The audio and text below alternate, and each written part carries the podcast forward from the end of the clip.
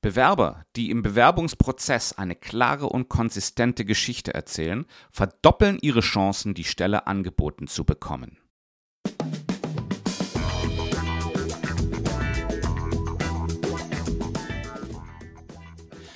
In dieser Episode geht es um Storytelling. Und jeder erzählt eine Geschichte, ob das bewusst geschieht oder nicht. Wenn es unbewusst ist, ist aber deine Wahrscheinlichkeit, eine Absage zu bekommen, viel höher.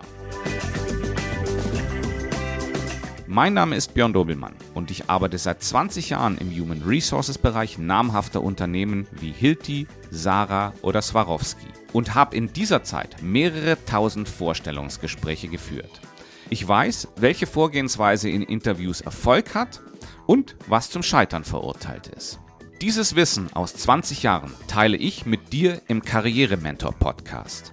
Schwerpunkte des Podcasts sind berufliche Ausrichtung, Stellensuche und Bewerbung. Mein Ziel ist es, dass du mit Klarheit und auf Augenhöhe mit den Personalentscheidern deinen nächsten beruflichen Schritt gehst. Zielgruppe sind berufserfahrene Professionals, die die erste Hälfte ihrer Karriere bereits hinter sich haben. Wenn du neu hier bist, dann abonnier doch den Podcast. Bleib am besten bis zum Ende der Episode dabei. Dort zeige ich dir nämlich, wie du deine eigene Story gestaltest und dich so zu einem Top-Bewerber machst. Viele Zuhörer wünschen sich, auf die Inhalte, die ich im Podcast bespreche, zurückkommen zu können. Dafür gibt es meinen Newsletter. Wie du ihn bekommst, dazu mehr am Ende. Steigen wir gleich ins Thema ein. Storytelling. Wo kommt es im Bewerbungsprozess vor? Dazu musst du dir zunächst mal vergegenwärtigen, dass der Bewerbungsprozess eigentlich fast komplett auf Sprache basiert. Es gibt ganz wenige Ausnahmen davon. Das sind einmal Arbeitsproben und Diagnostik. Vielleicht haben Arbeitsproben bei deinen ersten Stellenbewerbungen eine gewisse Rolle gespielt, aber für Führungskräfte und Experten werden Arbeitsproben eigentlich kaum eingesetzt. Das heißt also für dich, dass dein Bewerbungsprozess ganz, ganz stark auf Sprache basiert. Und Sprache vermittelt stets Informationen. Und diese Informationen werden wiederum zu einer Geschichte zusammengesetzt. Im Grunde heißt das, dass der ganze Bewerbungsprozess aus einem Blumenstrauß an Geschichten besteht. Dein Lebenslauf, der erzählt die Geschichte deiner Laufbahn. Das Anschreiben erzählt die Geschichte, warum du dich bewirbst. Alles, was geschrieben, alles, was gesprochen ist, ist eine Geschichte. Selbst Smalltalk-Fragen wie zum Beispiel, haben Sie gut hergefunden, was gerne so als Icebreaker im Vorstellungsgespräch verwendet wird, ist eine Einladung, eine Geschichte zu erzählen. Und wenn diese Geschichten zusammenpassen, dann entsteht Vertrauen dann kann man dich einschätzen. Dann erkennt man die Person hinter diesen Geschichten. Das kann ich am allerbesten mit einem Gegenbeispiel verdeutlichen. Nimm mal an, du bewirbst dich irgendwo als Experte für nachhaltige und ressourcenschonende Produktion. Und du kommst ins Vorstellungsgespräch und du prahlst bei der Frage, sind sie gut hergekommen? Damit, wie du auf der Herfahrt mit deinem Porsche die 220 km/h Marke durchbrochen hast und die ganzen Schnarcher von der linken Spur verjagt hast, dann gibt das kein konsistentes Bild. Und das bedeutet, es entsteht kein Vertrauen und es entsteht ein Zerrbild von dir als Person. Daher ist es so wichtig, dass die Geschichte, die dein Lebenslauf erzählt, mit der Geschichte, die dein Anschreiben erzählt, übereinstimmt. Und alles, was du im Bewerbungsgespräch sagst, das muss alles übereinstimmen. Deswegen ist es so wichtig, dass die Konsistenz zwischen allen Geschichten, die du erzählst, im Lebenslauf, im Anschreiben, im Bewerbungsgespräch, dass die alle übereinstimmen. Dass da ein klares, vorteilhaftes Bild von dir entstehen kann.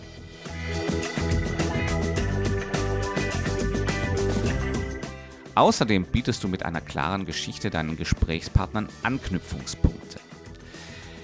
Denn Geschichten entstehen im Verständnis des Gesprächspartners dadurch, dass er seine eigenen Geschichten mit deinen Geschichten verknüpft. Das hat einen weiteren Effekt. Du kreierst damit in deinen Gesprächspartnern Emotionen. Und zwar Emotionen, die dein Gegenüber mit deiner Bewerbung verknüpft. Und wenn das positive Emotionen sind, dann steigt deine Chance, dass dir die Stelle, auf die du dich beworben hast, auch angeboten wird. Denn wir dürfen nicht vergessen, die wenigsten Entscheidungen sind rein rational.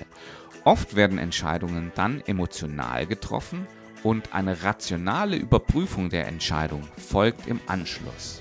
Und da spreche ich aus Erfahrung. Es ist so, wenn man sich emotional für einen Bewerber entschieden hat, überprüft man im Anschluss, rechtfertigen die Fakten diese Entscheidung. Ich kann mich an ganz wenige Fälle erinnern, wo man sich rein auf die Fakten gestützt hat und daraus eine rein faktenbasierte Entscheidung getroffen hat. Schauen wir uns jetzt mal an, wie du deine persönliche Geschichte gestaltest. Ich werde dir jetzt ein grobes Rahmenwerk geben, mit dem du gut arbeiten kannst. Was sehr gut bei der Gestaltung der Geschichte funktioniert, ist das Arbeiten mit Kapiteln. Du nimmst am besten deinen Lebenslauf und schaust dir mal an, in welche Kapitel du ihn einteilen kannst. Die einzelnen Stationen im Lebenslauf müssen nicht immer eigene Kapitel sein, sondern können oft zusammengefasst werden. Fass zusammen, was logisch zusammengehört. Ich kann es dir mal an meinem eigenen Beispiel erklären. Mein erstes Kapitel umfasst mein Studium, meine ersten Arbeitsverhältnisse und ein Praktikum, was ich bei der Deutschen Handelskammer in Kairo gemacht habe. Und das habe ich unter dem Namen Findung zusammengefasst. Meine Entwicklung zum Recruiter, die Stationen bei Headhunting-Unternehmen und die Zeit, in der ich zum Experten für die Einschätzung von Menschen geworden bin, fasse ich im zweiten Kapitel zusammen. Das nenne ich Recruiting. Das dritte Kapitel nenne ich Human Resources Leader. Und das umfasst alle Positionen, in denen ich mich mit Talentmanagement, Leadership-Beratung und Beförderungen beschäftigt habe und in denen ich selbst zur Führungskraft wurde. Wenn du 15 bis 20 Jahre Berufserfahrung hast, dann sind das circa drei, vielleicht vier Kapitel. Bei der Kapiteleinteilung ist es wichtig, dass du beschreiben kannst, warum was in welches Kapitel fällt. Und du musst die Gründe für die Übergänge von Kapitel zu Kapitel gut erklären können. Mit der Vergangenheit hast du also schon mal die ersten paar Kapitel in deiner Geschichte definiert.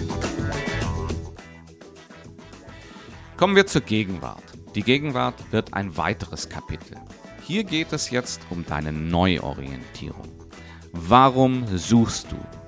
Was suchst du und weshalb denkst du, dass du es bei diesem Unternehmen finden kannst? In diesem Kapitel geht es um deine Neuorientierung. Du beantwortest damit die Frage, warum du auf der Suche bist. Du beantwortest auch die Frage, was du suchst und warum gerade jetzt. Eine weitere Frage ist, weshalb denkst du, das, was du suchst, in diesem Unternehmen finden zu können? Dieses Kapitel ist das anspruchsvollste. Hier muss nämlich alles zusammengefügt werden. Hier muss die Vergangenheit mit der Gegenwart und der Zukunft, die im nächsten Kapitel beschrieben wird, verknüpft werden. Das nächste Kapitel dreht sich um die Zukunft. Und hier geht es um deine langfristigen Pläne. Du zeigst hier, dass die Stelle, auf die du dich bewirbst, in deinen größeren Lebensplan passt. Die Frage war insbesondere zu Beginn deiner Karriere wichtig. Damals konntest du noch nicht auf viel Erfahrung zurückgreifen und darum war es für das Unternehmen wichtig zu erkennen, dass diese Stelle auch gut zu dir passt. In der zweiten Karrierehälfte kann man eher darauf bauen, was man in der Vergangenheit gemacht hat und muss das nicht mehr so stark mit Zukunftsplänen untermauern. Nichtsdestotrotz zeigst du mit diesem Kapitel, dass sich ein Investment in dich lohnt. Du zeigst, dass die Tätigkeit dich zu einem deiner persönlichen Ziele führen wird und das wirkt vertrauensbildend. Idealerweise beginnst du deine Geschichte zu schreiben, noch bevor du Bewerbungsunterlagen verschickst und den ersten Kontakt mit dem Unternehmen herstellst. Wenn du deine Geschichte formuliert und interpretiert hast, dann passt bei deiner Bewerbung alles zusammen. Der Lebenslauf wird deine Vergangenheit wiedergeben und die passt zur Gegenwart. Die Gegenwart spiegelt sich im Anschreiben wieder. Das ermöglicht es dir, eine wertvolle Aussage im Anschreiben zu machen, weil in der Regel steht da nur bla bla drin. Und bis du zum Vorstellungsgespräch gekommen bist, da ist dir diese Geschichte in Fleisch und Blut übergegangen. Und dann ist alles, was die Unternehmensvertreter von dir lesen und hören, aufeinander abgestimmt. Die Zahnräder von Anschreiben, Lebenslauf und deinen Gesprächen greifen dann perfekt ineinander. Und so entsteht Vertrauen.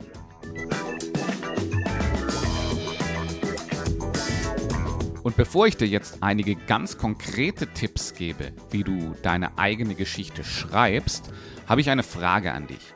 Hat dir diese Episode gefallen? Wenn ja, dann würde ich mich sehr über eine 5-Sterne-Bewertung auf Apple Podcast oder Spotify freuen. Damit hilfst du nicht nur mir, sondern auch anderen Personen, die sich in einer ähnlichen Situation wie du befinden, diese Episode zu finden. Bist du gerade im Bewerbungsprozess oder hast vor, demnächst in den Bewerbungsprozess einzusteigen? Wenn ja, dann abonnier doch diesen Podcast. Hier teile ich mein Wissen aus 20 Jahren Human Resources und Recruiting Erfahrung mit dir.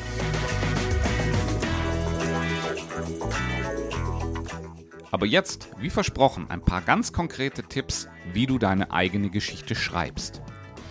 Und der wichtigste Tipp, den ich dir dabei geben kann, ist, mach es schriftlich. Denn nur so kannst du deine Gesamtgeschichte sehen.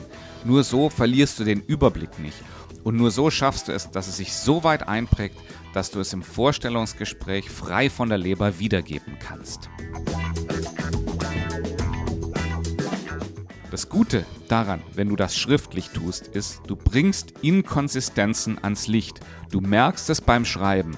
Falls du es dir nur durchdenkst, dann bleiben insbesondere kleinere Inkonsistenten unter dem Radar. Sie werden aber nichtsdestotrotz von deinen Gesprächspartnern im Vorstellungsgespräch wahrgenommen. Und dann befindest du dich genau in der Situation, in der du ja eigentlich nicht landen wolltest, dass du eine inkonsistente Geschichte erzählst und dadurch nicht diesen Vertrauensbonus von den Unternehmensvertretern bekommst. Wenn du schriftlich arbeitest, dann hast du außerdem die Möglichkeit, im Lauf der Zeit Änderungen daran zu machen. Stell dir vor, du bist in einem Vorstellungsgespräch und merkst, dass irgendwas an der Geschichte hakt. Dann kannst du hergehen und das abändern. Du hast die Geschichte da. Du hast was, was du ändern kannst. Das, ist, das, das sind nicht nur flüchtige Gedanken. Aber das hast du nur, wenn du schriftlich arbeitest. Das fängt schon damit an, du könntest das auf dem Fresszettel machen, aber du kannst das eben auch strukturierter angehen.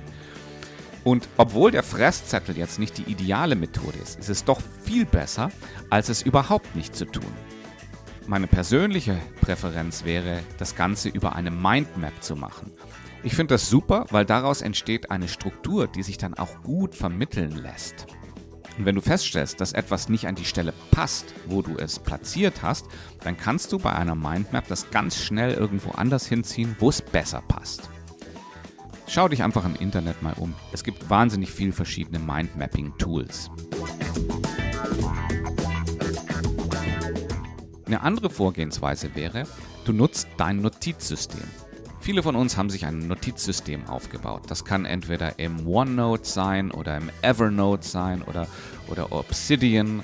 Das können verschiedene Sachen sein. Oder das kann auch ein Notizbuch sein, ein physisches Notizbuch, was du führst wo du, wo du die Aufschriebe machst und sicherstellst, dass du sie, wenn du sie benötigst, auch wiederfindest.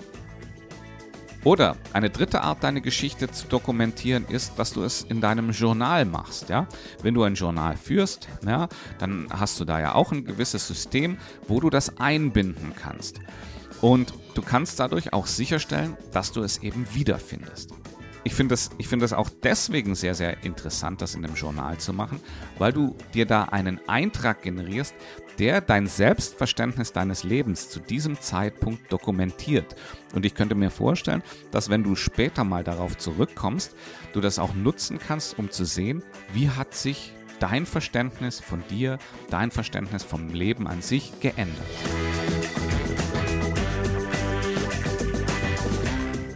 In welcher Form du das notierst, das kann ich dir nicht sagen. Das liegt an deinen Präferenzen, das liegt daran, wo du dich wohlfühlst. Kann sein, dass der eine das in richtiger Textform macht und das eher, ja, was weiß ich, wie ein Märchen aufschreibt. ja, es war einmal ein kleiner Projektmanager und so weiter. Oder mit Bullet Points. Oder ich glaube, da muss ich dir nicht sagen, wie du das machst. Also da hast du genügend Erfahrung dafür, das richtig zu machen. Also, mein Haupttipp bei der Gestaltung deiner Geschichte ist, mach es schriftlich. Ich hatte es eingangs ja bereits erwähnt.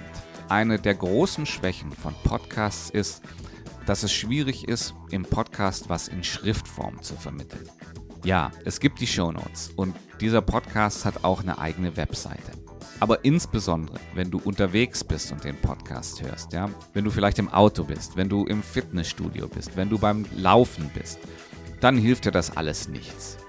Und mir geht es dann oft selbst so, ich habe Gedanken, wo ich sage, das muss ich mir unbedingt merken, aber sobald ich um die nächste Ecke gebogen bin, ist das schon alles wieder weg. Deswegen gibt es meinen Newsletter. Mit diesem Newsletter bekommst du die Shownotes jeder Episode direkt in dein E-Mail-Postfach. Wenn du Interesse daran hast, dann geh in die Shownotes. Dort findest du den Link, um den Newsletter zu abonnieren und dann musst du dir nie wieder Gedanken darüber machen, wie du dir merkst, was der Björn Dobelmann hier Kluges erzählt hat. Du kannst aber auch auf meine Webseite gehen www.lernkraft.org und auch dort kannst du dich für den Newsletter anmelden. Das bringt mich ans Ende der heutigen Episode. Ich bedanke mich ganz herzlich fürs Zuhören und ich würde mich sehr freuen, wenn du auch bei der nächsten Episode wieder mit dabei bist.